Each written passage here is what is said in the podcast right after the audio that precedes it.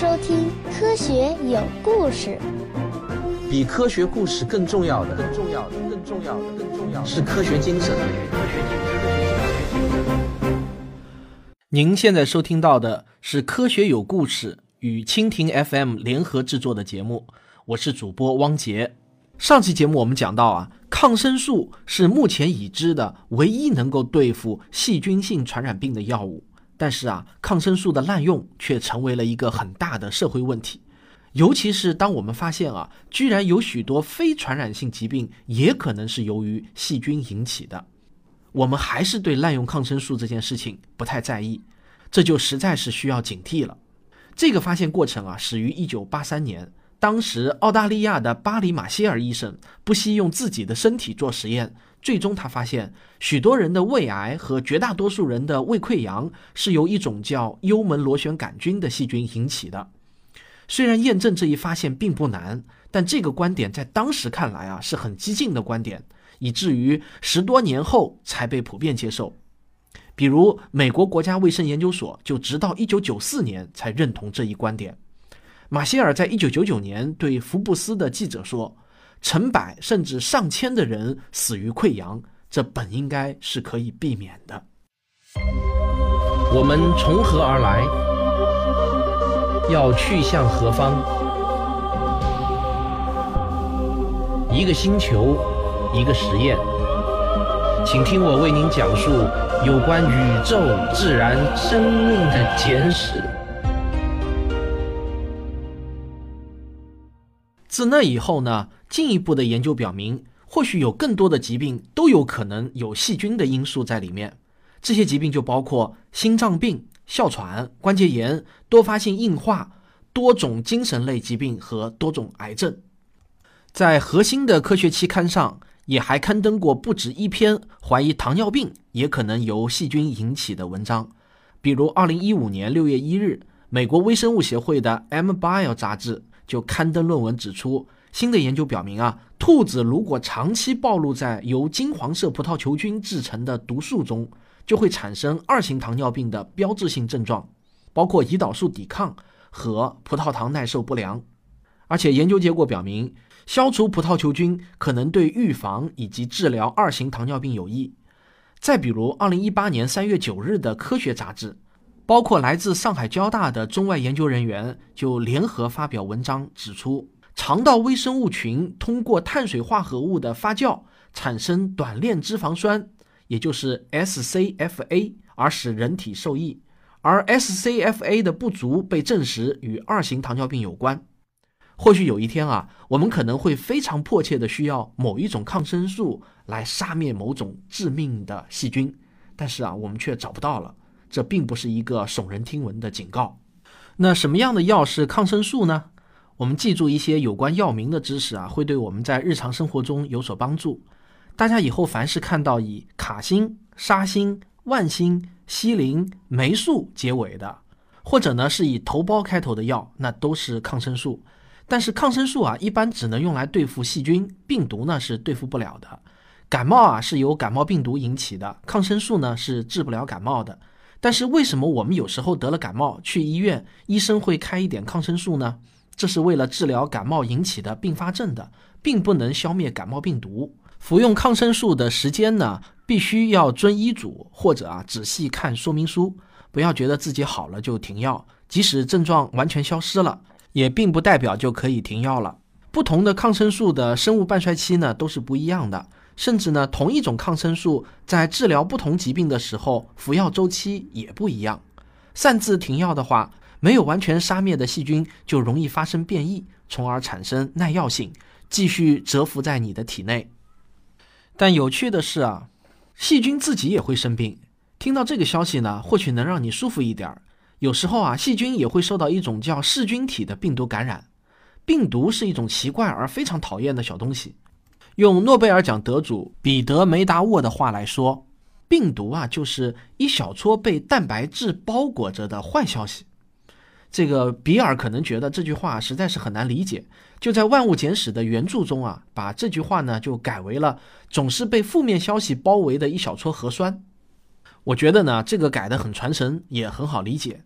确实是这样啊，病毒比细菌更小、更简单，它就是蛋白质包裹住的一小撮核酸。甚至啊，有的病毒连蛋白质也不需要，就是裸露的一点儿核酸。还有一种更极端的病毒，也就是软病毒，它连核酸也没有，就是一小撮裸露的基因片段。因此呢，一般认为啊，病毒本身并不是生命，在分离状态中啊，它们是中性的、无害的。但是，一旦把它们放到一个合适的宿主中，它们就会忙个不停，似乎啊，一下子就有了生命。已知的病毒呢，大约有五千多种。有几百种疾病都是拜他们所赐，从普通的流感到那些危及生命的重症，比如啊天花、狂犬病、黄热病、埃博拉、脊髓灰质炎以及艾滋病等等，多到数也数不过来。病毒有一个很厉害的本事，它会劫持活细胞的基因物质，并用它们来生产更多的病毒。它们分裂起来呢，常常非常的疯狂，拼命的寻找更多的细胞入侵。由于它们本身啊并不是活着的生物，所以呢可以保持一种极为简单的形式。包括 HIV 在内的许多病毒，仅仅啊只有十个或更少的基因，而即使是最简单的细菌，也需要几千个。它们非常的微小，小到用传统的显微镜都看不见。直到1943年电子显微镜发明出来，人们才第一次看到了它们的样子。但是它们的破坏力却极为惊人。单单是天花病毒，仅仅在二十世纪，估计就造成了三亿人的死亡。病毒还有一项令人不安的本事，它们可以以一种全新的、令人吃惊的形式在世界范围内爆发。然后呢，就像它们迅速的出现一样，它们又很快的消失掉。有这样一个例子，那是一九一六年，在欧洲和美国开始流行一种很奇怪的昏睡病，这被称为昏睡性脑炎。感染者呢会昏睡不醒，但是要叫醒他们呢却也并不是很难。他们可以吃饭和上厕所，还能够理智的回答问题，知道自己是谁，正在哪里。只是呢他们会显得非常的漠然。一旦让他们去睡觉啊，他们会立刻躺下进入深睡眠状态，并且长时间的保持这种状态。有些人啊要这样活了几个月之后啊才过世。少数的幸存者啊虽然恢复了知觉，但再也不像过去那样有活力了。他们会整天没精打采的，有位医生形容他们啊，就像一座座的死火山。在那个十年的时间里头，这种这种病夺去了五百万条生命，然后呢，就自己静悄悄的消失了，谁也不知道他们是怎么出现，又是怎么消失的。这种病啊，实在是太可怕了，保佑我千万别得。但这种病呢，却并没有得到人们持续的关注。因为在同一个时期，有另一种更可怕的流行病。实际上呢，它可能是史上最可怕的流行病，横扫了整个世界。这次疫情有时候被称为猪流感，也有时候被称为西班牙流感。但不管名称怎么叫，它都是凶猛异常的。第一次世界大战持续了四年，死了大约两千一百万人，而西班牙流感杀死同样的人只用了多少时间？四个月。一战中，差不多有百分之八十的美军不是死于敌人的枪炮，而是死于流感。有一些部队的死亡率啊，甚至高达百分之八十。西班牙流感起始于一九一八年的春天，刚开始呢，它是一种普通的非致命性的流感。谁知道过了几个月啊，没有人知道具体是什么原因，从哪里开始。总之呢，疫情就突然变得严重了起来。只有五分之一的患者症状轻微，其余的都很严重，许多人都死亡了。有一些患者短短数小时就死亡了，其余的呢，最多也就坚持了几天。在美国，首例病死记录呢是在一九一八年的八月末，患者啊是一名波士顿的海员。但很快啊，疫情便蔓延到了全国各地，所有的公共娱乐活动都被取消，人们纷纷戴上了口罩。但这一切啊，几乎没有起到什么太大的作用。从一九一八年的秋天到来年的春天，根据可以查到的统计数据啊，全美国有五十四万八千四百五十二人死于流感，而英国的死亡人数呢是二十二万，法国和德国也差不多。全世界的死亡人数啊，那几乎就没有办法统计了，因为大多数第三世界国家的记录很有限，甚至啊根本就没有记录。但是呢，专家估计不会少于两千万，很有可能可以达到五千万。甚至啊，有些人估计全球的死亡人数高达一个亿。前段时间有一篇文章在网上比较流行，就是好像是冯唐写的吧，流感下的北京中年》这篇文章对流感的描写还是比较生动的，大家有兴趣也可以去搜索来读一下。在那次西班牙流感爆发的时候啊，还有一件非常有意思的事情。为了研制出疫苗呢，医疗当局在波士顿卷鹿岛的一所军方监狱中呢就进行实验。参与实验的志愿者都是监狱中的犯人，当局就许诺啊，如果犯人挺过一系列的试验而不死的话，就可以得到赦免。这些试验啊，那当然是相当的严酷的。首先呢，会从病死者受感染的肺部组织中取下一些，注射到志愿者的体内，然后用带病菌的气雾喷剂喷射到实验对象的眼睛、鼻子和嘴里。如果志愿者还没有死，他们就会取临死的病人的排泄物，直接抹在志愿者的喉咙中。要是这样也死不掉的话，他们就会要求志愿者坐好，然后张开嘴，然后呢，就会让病情严重的患者稍稍坐起来一点，对着他们的脸咳嗽。大家猜猜结果是怎么样？非常出人意料的是啊，有三百个人申请当志愿者，医生从中呢选择了六十二个人。结果啊，这六十二个人当中啊，没有一个患上流感，一个人都没有。而唯一得病的呢，却是一名病房里的医生，他很快啊就病死了。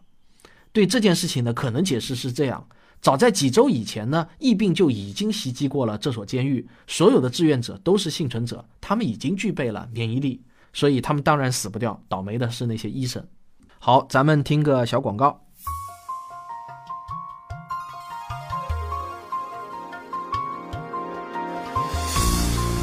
我的收费专辑《环球科学有故事》已经全部更新完毕，五十期正片，若干期听众问答，过去半年前沿的科学新发现，尽在《环球科学有故事》，欢迎订阅。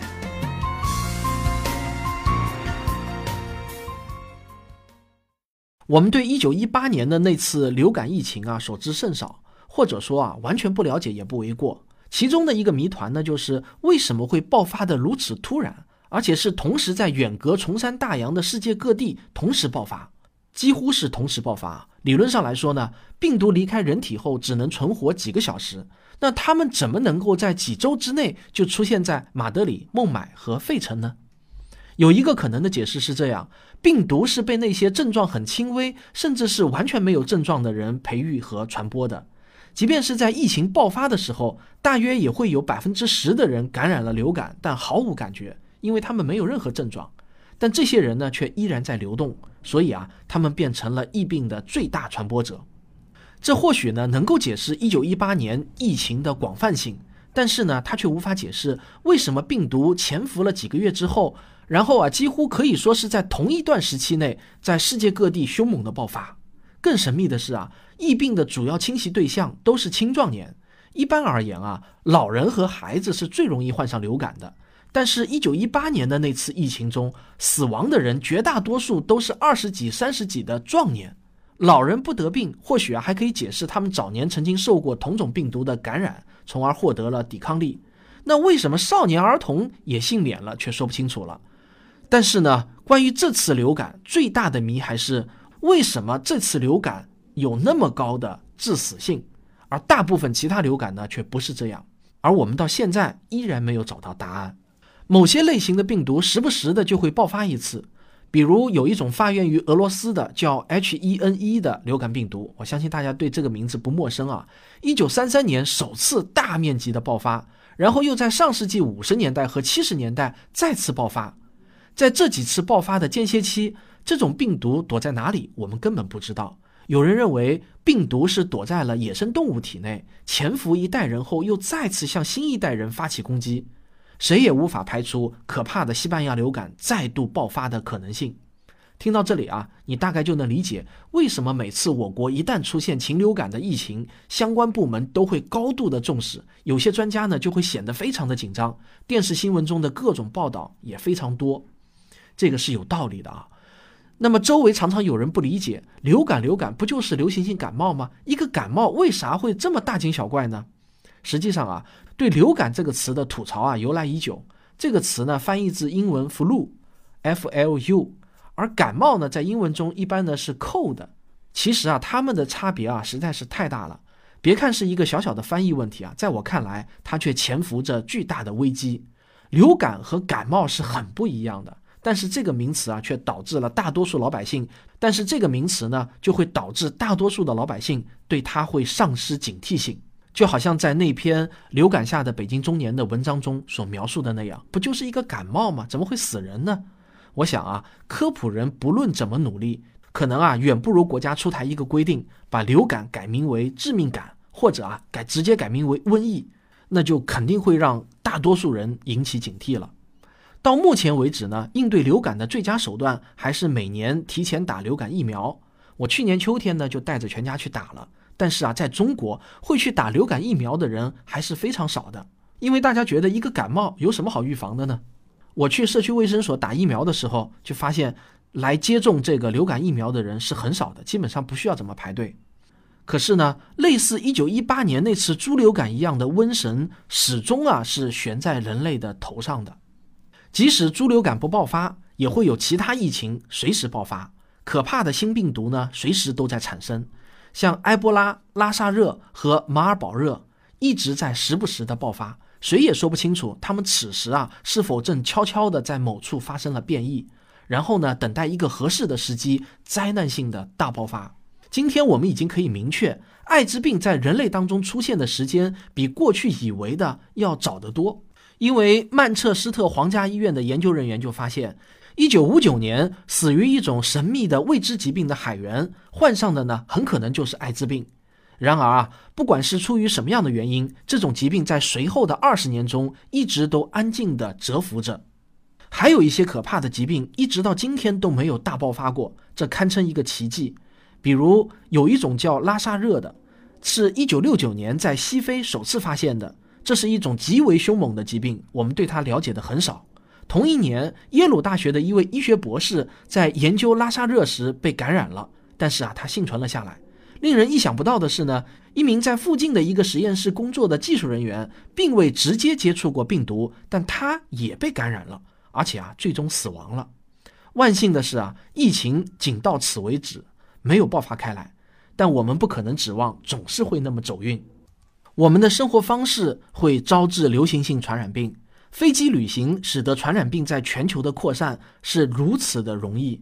比如埃博拉病就有可能起于非洲的贝宁，但却终于纽约、北京或者啊是内罗毕，或者呢同时在这三个地方一起爆发，谁也不知道。这还意味着防疫机构必须熟悉每个地方的每一种疾病，这显然是不现实的。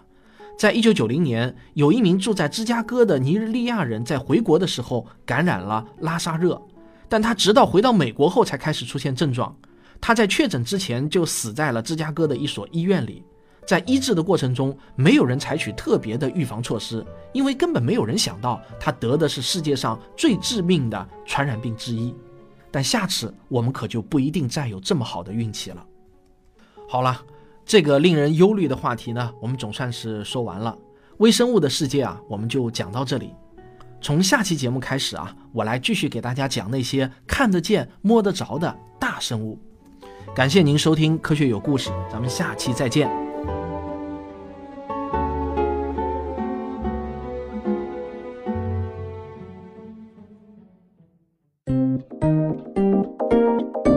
科学声音。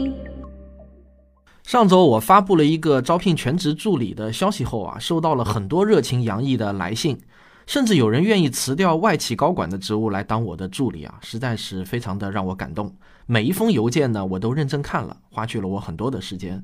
但我现在的能力啊，也只能聘用一名全职的助理。所以呢，如果这次你没有成功的话呢，千万别骂我，我对你们是非常感谢的。最近啊，我又有一个新想法。因为我的第一个视频课程《少年相对论》开播以后呢，收到了非常多的好评。嗯，不夸张的说啊，几乎啊没有收到任何一个差评。这就让我起了一个念头啊，我想把我的音频节目慢慢的呢都同步做成视频节目。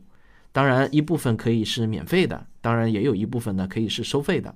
我现在呢就想找会剪片子的和会做一些简单特效的合作者，与我一起来完成这项大业。